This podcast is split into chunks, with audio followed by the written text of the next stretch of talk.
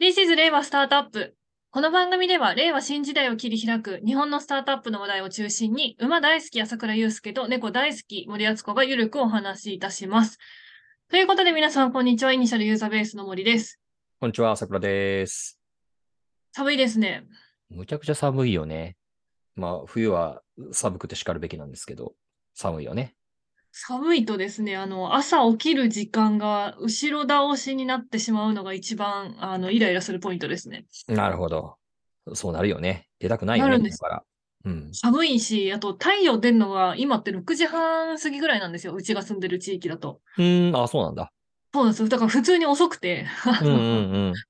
もっと早く起きたいんだけど、寒いし暗いから起きないっていう選択肢を取ってしまいますね。あ、日の入りもね、早いしね。そっか、早いっすねちょうど、そっか、冬至がこの間過ぎたとこなんだねそう。なんです。そうなんです。うんうん。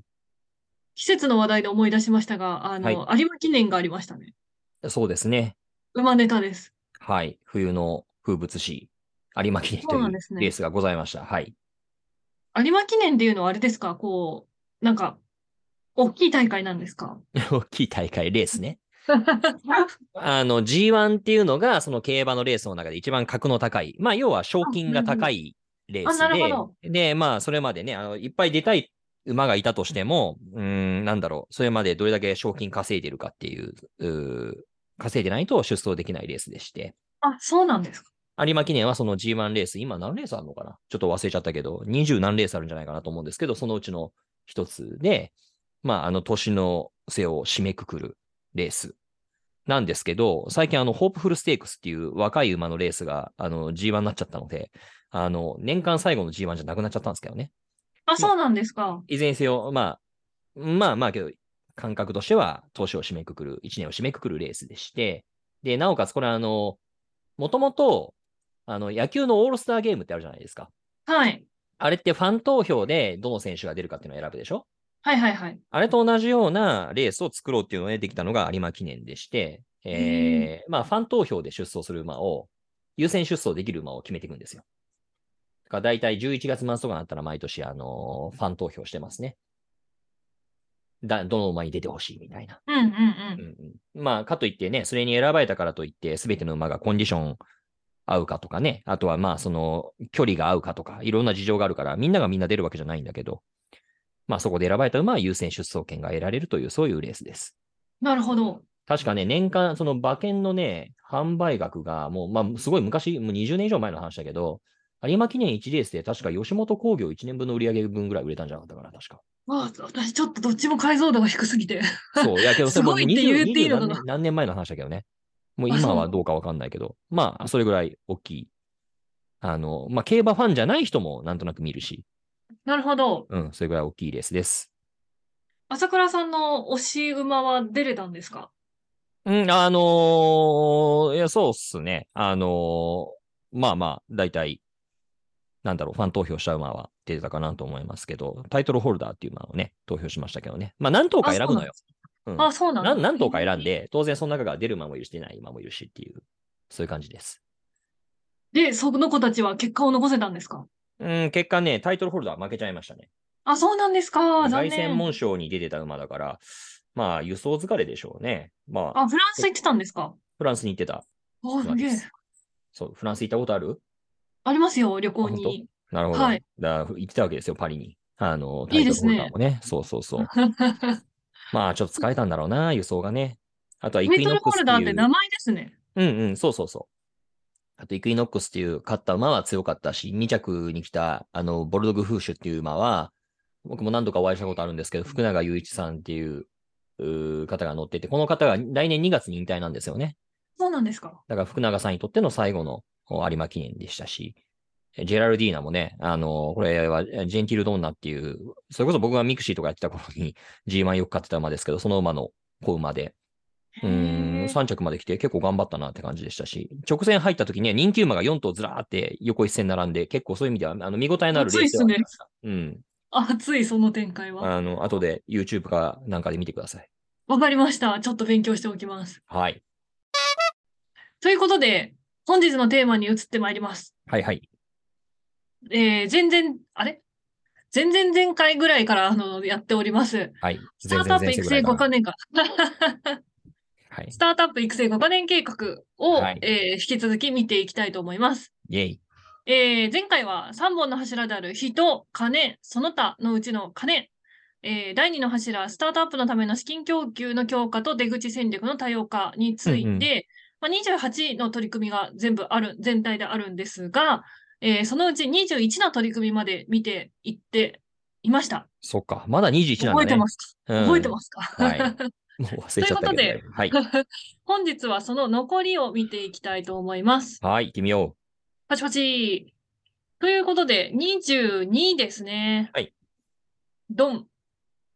22、えー銀行等によるスタートアップへの融資促進。う。はい。これね、なんかね、もう内容を見たらですね、あの、融資促進っていうタイトルだったんですけど、中身見ると融資の話と出資の話が書いてありました。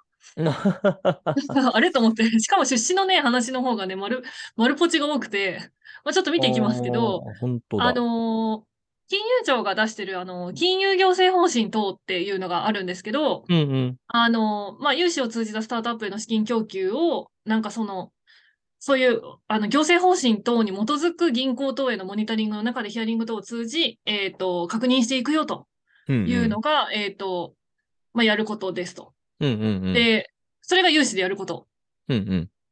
あとは出資の話です。で、うんうん銀行って事業会社にあんまり出資しちゃいけないんですよ。そうだね。あの、持ち合い株でね、あの、それが問題視された、あの、時期がありまして、はいまあ、そこから事業会社への5%を超える出資っていうのは、あの、禁止されてたんですね。うんうんうん。で、2021年に銀行法が改正されて、設立から10年以内のスタートアップに対して出資する場合は5%超の出資を認める例外措置について拡充を行ってたらしいです。うんうんうん。これ知らなかった。うんうん。で、ここ、これをですね、これを十分に周知するっていうのと、あの、実施状況。うんうん。これってどうなってますかっていう確認を、えっ、と、して、積極的なスタートアップへの出資を促すとはい。いうのが、えー書いてあることでした。うんうん。いかがでした？いかがですか？ああ、だから融資と出資がごっちゃになってるって話ね。あの、いや、融資促進は、いや、別に結構な話なんじゃないですかって思うんですけど、うん。まあ、あれですよね。まあ、促進つっても、何でしたっけ？あの、森さんの方がご出身的にお詳しいと思いますが、スタートアップの場合ね、赤字の会社なんかも多いから、多分あれだよね、その、銀行側で貸し倒れ引き当て金とかに当てなきゃいけないんだよねそうで。すよ。そう。だから結局のところさ、別に銀行側が別に貸したいというふうに思っていても、そういう制度面の運用によって、カブトネックで貸し出せないっていうこともあるでしょうから、まあ、おそらくね、ここで掲げて言うってことは、そことの整合性取るってことなんだと思うんだけども、そこをなんとかしないことにはね、言ってもどうにもならんよなという気はしますよね。これね、多分、あのー前のあの13番目ぐらいの取り組みにあった、あのあったよね、前も。あの、信用保証協会、あの、個人保証の不要の、せ不要にする制度見直しをするっていう欄があったんですけど、はいはい、ありましたね。そこで、あの、信用保証協会のなんか、あの、損失補填、損失保証等で120億を措置す、あの、措置するってあったんですけど、うん。これ、なんかその、あ、でもこれは個人保証に対しての措置かもしれないんですけど、うん。一つ思ってるのは、あの、結構規模の小さい会社さんに対しては、あの、信用保証協会の制度を使うことで、こう銀行から貸し出すっていうことをやってたりしたので、うん。まあなんかそこの有効活用みたいなところも合わせてやっていくのかなっていう気はしてるんですけど、うんなるほどね。まあけどさ、これさ、あ結局のところこれ、スタートアップって言ってもい、いつも言う通り解像度上げないって理解しなければいけないよね、問題で、ドシードのスタートアップの話をしているのと、レートステージのスタートアップの話をするのではわけが違うじゃないですか。違いますね。で、当たり前だけど、その、スタートアップってね、仮にドシードのことを想定するのであれば、それはなんか潰れるかもしれないし、うん逆に言うと潰れるようなリスクを取ってでも、あの、あえて、まあリスクを取っていくような、まあまあそういう攻め方をしなければいけないことが、まあ本来スタートアップに求められてるわけですよ。別にさ、小規模なままダラダラ生きる中小企業って別にいいんだよ。ダラダラとって今、わ悪い言い方しちゃったけど、あ別にそれはそれでいいんだけど、別にそれはスタートアップと呼ばないし、スタートアップじゃないし、えーそんなものを作っても仕方ないわけですよね。であるならば、うん、いやまあ作っても仕方ないというか、まあ、少なくともここの対象ではないはずだよね。うん。ってことを考えると、本来的にさ、やっぱり融資と、そのシードのスタートアップ、シードアリーのスタートアップって、うんまあ、極めて当たり前体操ですけど、うん相性悪いんですよ。まあそうですね。本投資と融資違いますからね、そもそも。ですよ。ね。だからまあ、うん何をもってミドルって呼ぶのか、何をもってレートと呼ぶのかっていう進学論争になっちゃうけど、やっぱり一定規模、一定程度その事業が生まれている会社、で、キャッシュフローがあ一定この先見込めるような、まあそういうスタートアップ、今この瞬間キャッシュはないけれども、まあ例えばさ、SARS の事業であるならば、あまあ1年間 contract 結べてるから、キャッシュは入ってくるよね、みたいなところで、まあそれを担保にお金貸し付けるとかね。なんか、まあ、そういった工夫ができる先であれば、こういったことは生きるというふうに思うんだけども、仮にこれをね、なんか十把一絡げに seed early も融資の対象としてっていうふうに言い出すんだったら、ちょっと現実踏まえてないというふうに思いますよね。そうですね。なんか今これ設立10年以内っていうくくりを設けてるので、今の話でいくと、設立10年以内で多分ミドルレイターぐらいがうんうん、この、なんていうんですかね、融資対象にはフィットしそうに見えるので、うん。あの、まあ、早く、10年以内にミドルレイターになってくれるところがあればフィットしそうですね。うん、うん、うん、うん。あ、けど今、今、今言ってたのは10年以内っていうのは出資でしょ？出資の話でしょ？融資のあ、話。本当だ。こっちだ。混ざってる私。だからちょっと混ざってるんだよ。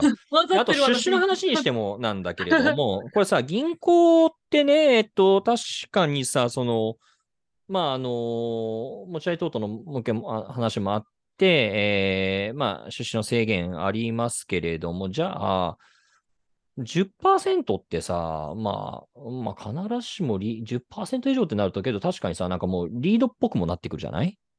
まあ、そういう話になりますよね。うーん。で、まあ5%超か。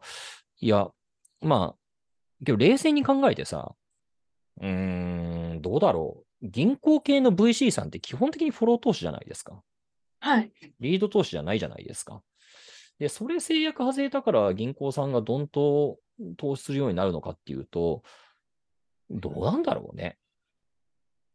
あの、別に制約取っ払いますっていう話だから別にそれは結構なことじゃないですかっていうことだと思うんですけど、オプション増えることとしては。ただ、まあ、あんまり関係ないんじゃないかなっていうのうがん。正直な印象です。うん。なるほど。はい。あんまり関係ないんじゃないかなと思う。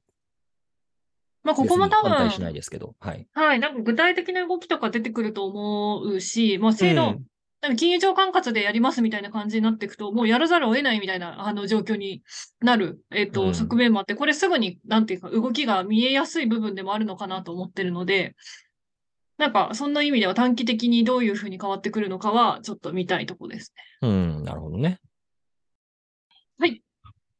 次。はい。23。えー社会的企業のエコシステムの整備とインパクト投資の推進。これもなんかボレット多いね。長いね。これ多い。こっちの少量多いあー。まあだからなんかなんだろうな。なんかそういうロビーイングの成果なのかな、これは。またまた。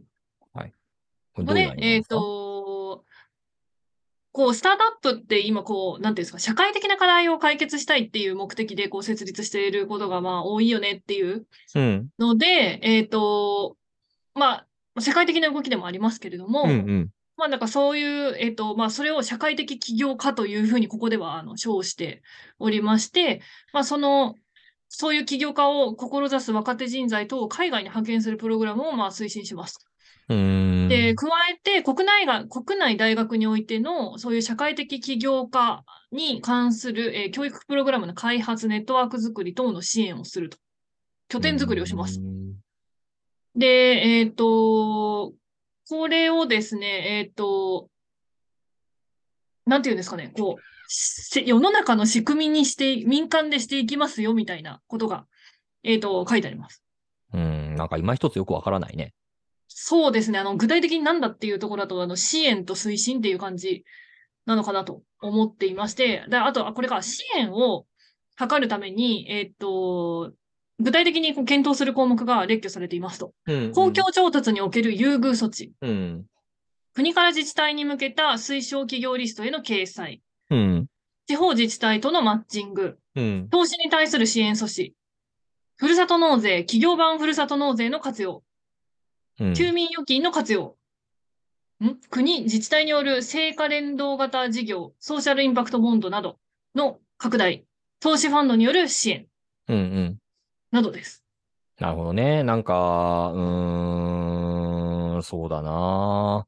いや、いいんですけど、そもそもインパクトスタートアップって何なんですか？みたいな話で。あー私同じじこと思ってていや、まあみんな思う話で、すごい耳ざ耳当たりいいんだけどさ、うん、なんていうか行政裁量の温床になりそうな、いかにもなりそうなものですよね。まあ、何するのかよくわかんないから、これ見たところで、まあ、よくわかりませんとしか回答のしようがないんだけれども、うんうん、まあ、ただ、なんか雰囲気的には、なんかもういかにもなんか行政裁量の温床になりそうで、利権の匂いがすごい漂うなといううがった見方に見て、構えてしまう程度に行政不信には陥っているっていう感じでしょうか。いや、なんかおっしゃる通りで、一応、私も一番これ、あの、これって何が違うのかなと思ったのがそこで、うんえっと、スタートアップって、えっと、まあ、し主語が大きいとあれなんですけど、スタートアップって、あの、割とその社会課題を解決しようとしてるところって、なんか、そういう言い方をしてるところって結構多いと思っていて、うん。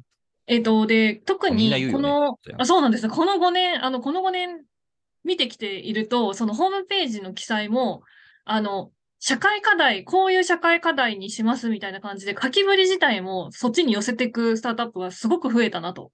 うん。まあ、えっと、世界的な潮流でもあるからっていう、あの、ことなんだろうなとは思ってるんですけど、っうん。ていう中で、えっと、そうすると、スタートアップの、ベン図で考えたときに、スタートアップの中で、この社会的、インパクトスタートアップのベン図ってどんどん広がってると思ってるんですよ。うんうんうん。だからなんか、しまいにはなんか、スタートアップイコールインパクトスタートアップみたいな解釈もできなくもないなと思っていて、うん。これはどこまでが主語なんだろうっていうのはすごく気になってます。うん。まあ、ちょっとよくわからないですね。えというのが、うん、正直な答えで。まあ、これから明らかになってくるんでしょうね。けど、なんかものすごい 扱いようによっては、ちょっとね、そう誰が決めるんだろうってうよね。そう、推奨企業リストとかが作られるってことは誰かが決めるってことでしょ。まあ、そうだよね。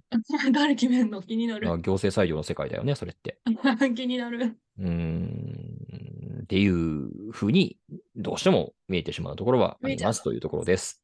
はい、24番目。はいえー海外スタートアップの呼び込み、うん。国内スタートアップの海外展開の強化。うんうん。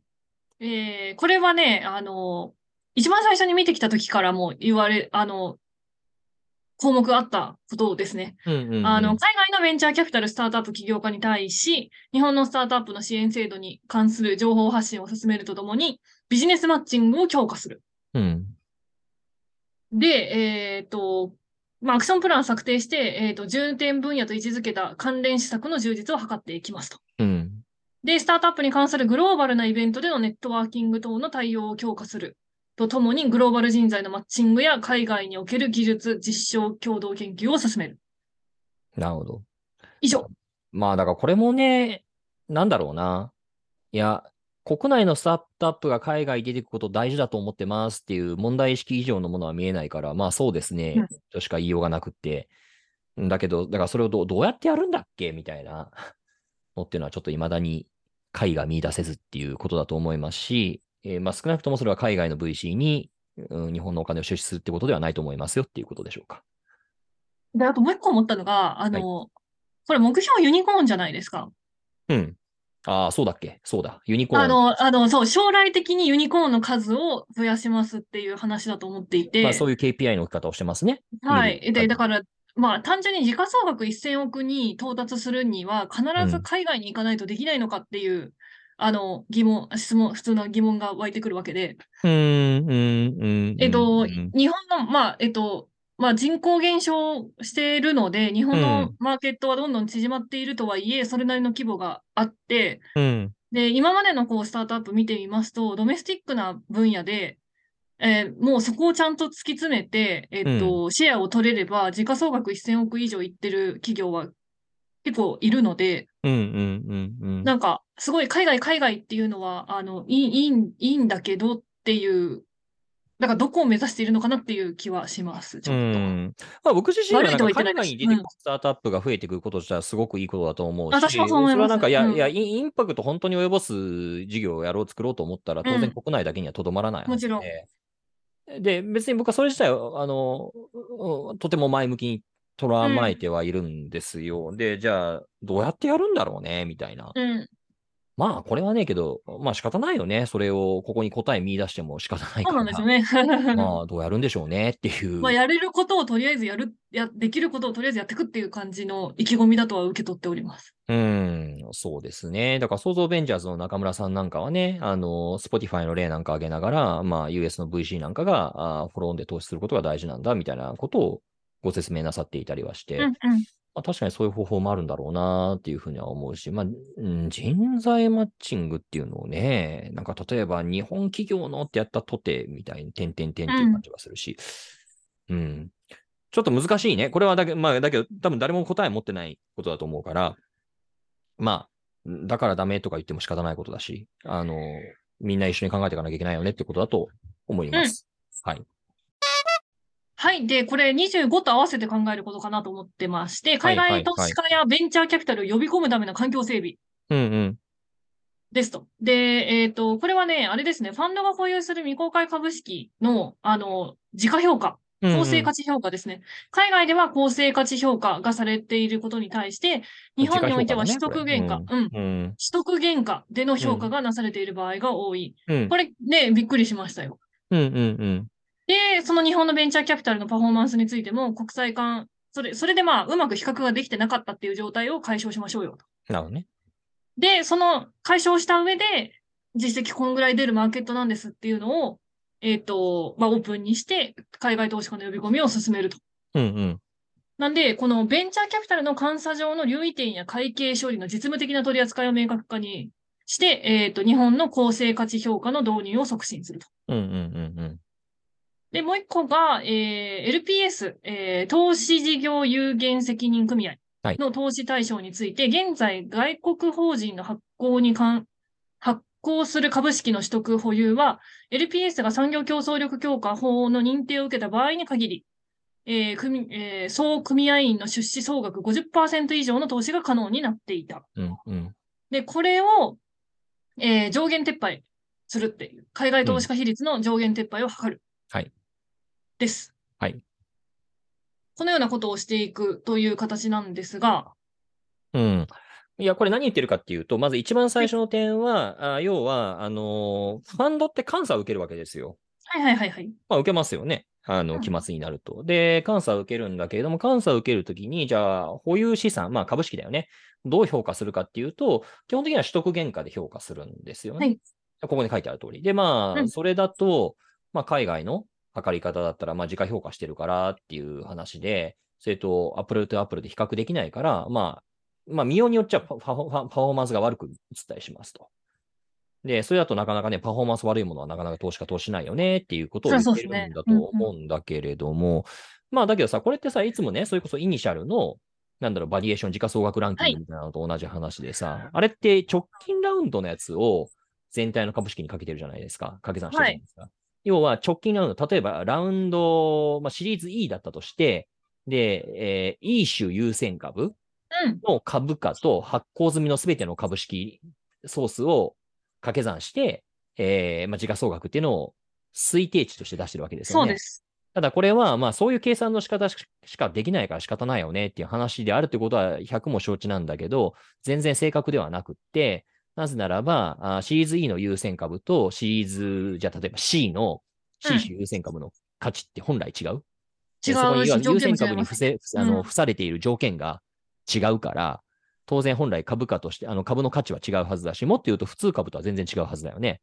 なんだけれども、えーそれを一律に直近の、えー発行株株式の株価で、えー掛け算してしまうっていう点で、本来も、まあ、ものすごいミスリーディングというか違いますよね。それっていう話じゃないですか。うん。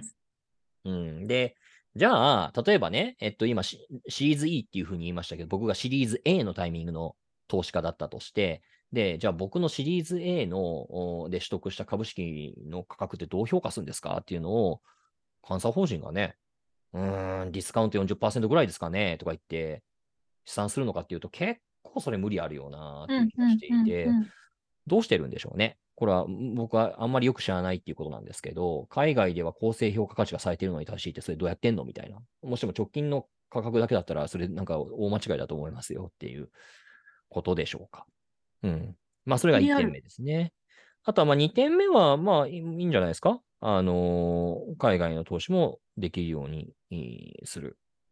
まあ、日本の投資業有限責任組合だとなかなかできないから、結局ね、あの、経営満席とかのファンドを作んなきゃいけないっていう風になってるけれども、まあ、そういう取っ払いっていうのは別に悪い話じゃないと思うし、特に最近だとね、あの、日本人でも、海外、まあ、デラウェア登記とかシンガポール登記とはいかで。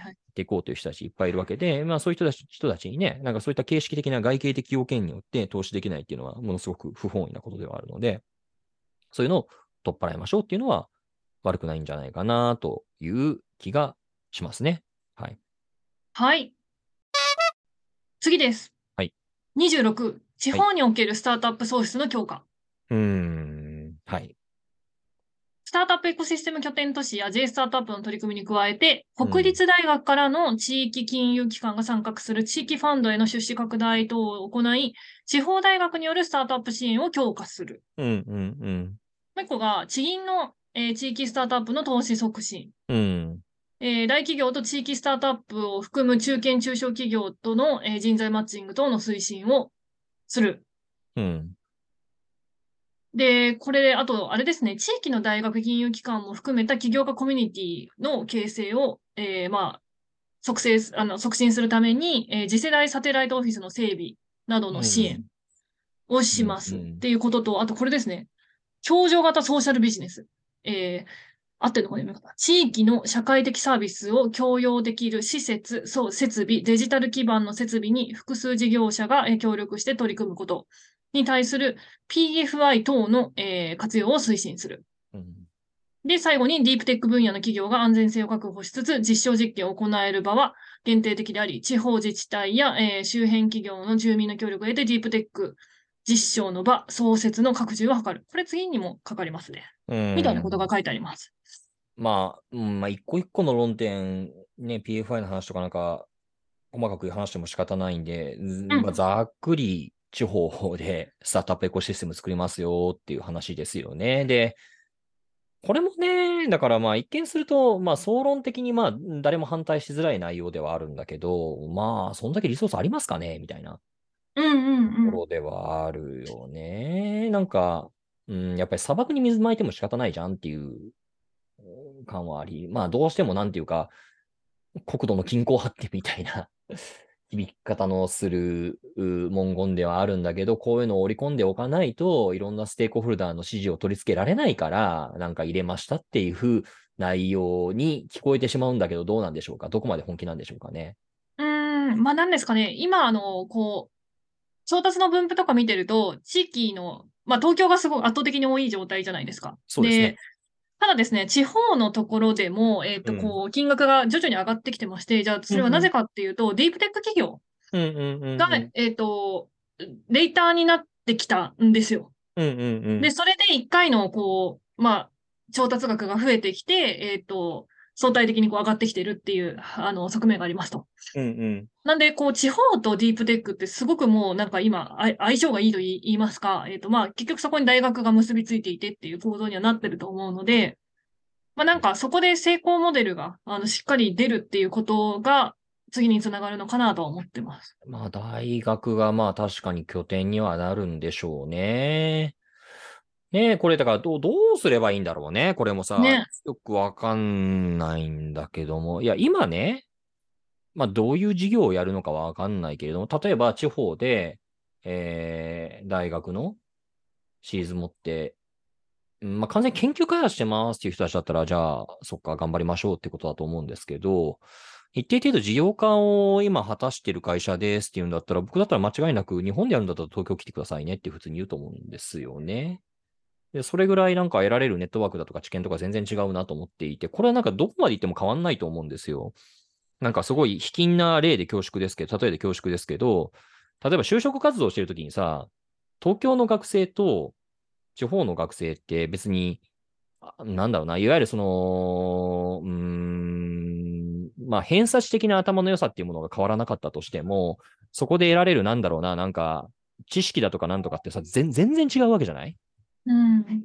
いや、もう、ま、全く違うなっていう、まあまあ、もう本当、ず残酷な話だけど、もうまあ圧倒的に力量差あるじゃないですか。うんっていうのは、多分、うん東京うん大学行って就活した人ってみんな感じてると思うんだけど、で、うん、結構やっぱりね、これなかなか皆さんおっしゃらないですけど、いや、地方の、うん、スタートアップとか見て、やっぱり圧倒的な、なんていうか、なんだろうな、知識差とか、うん。うん、目線のひ工程えーや、まあ、やっぱり、なんだろうな、うん、例えば中途半、まあ、全然そういった不毛地帯だったらなおさらベンチマークするものないからいいのかもしれないけど、うん、これ言葉難しいんですけど、中途半端にそこそこ上場企業とか出てる地域のスタートアップコミュニティとかって、なんかね、めっちゃ、まあ、要は時価総額2桁億円ぐらいの、まあ、スタートアップ経営者が、まあ、上場企業の経営者がね、なんか俺みたいになって頑張れみたいなこと言っててさ、まあ正直なんかもう、もううんまあ端的に申し上げてめちゃくちゃレベル低いわけですよ。でむしろもう、だったらもうそんなとこ混ざんない方がいいなっていうぐらい、うん、うん、うん、うん。これはダメだって思うわけです。まあ、目標今ね、時価総額1000億円ですもんね。そうん、うん。う。むしろ僕はなんかネガティブ、害があると思うんだよね。だからまあむしろもっと本当地方の、本当に不毛地帯の方が、かえって伸びしろあるのかもしれませんよね。そういう意味で言うと。うん、うん。うん。なんか、低い目線に引っ張られてしまう。中途半端な地方。まあ、地方っていうか、まあ、わかりやすく言うとね、日本の第2、第3の都市ぐらいの規模感あるような地域のコミュニティって、うん、むいや、見ていて正直すごく残念だなって思うことはあります。なんか一定で、わかんないですけど、経営者としてかはわかんないんですけど、あの、東京のスタートアップでこう揉まれて、あの、それで地方の課題を解決するためにそっちで企業みたいなのは結構ありかなっていう気もしますけど。うん、そうだね。うん、まあ難しい問題ですね。っていう、もう感想ですけど。はい。うん、で、次がね、ちょっとこれに関連するんですよね。あー27、福島でのスタートアップ創出への支援。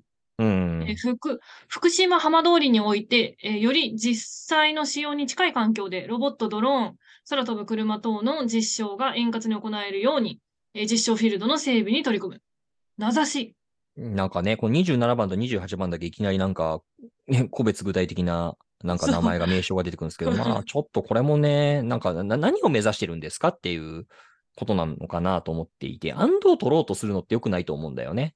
うんうん。スタートアップ成長となんか地方のなんか発展みたいな両方取ろうとしてっていうのは、でもまあ、うん、まあどうしてもね、福島ってタッチーな話題ではあるし、そこに対する何か、うん、まあ、なんだろう、促進施策みたいなものやっていかなきゃいけないっていう、うん、まあ背景はわかるんですけど、まあ、それはそれ、これはこれで分けた方がいいんじゃないの？という気はしますよね。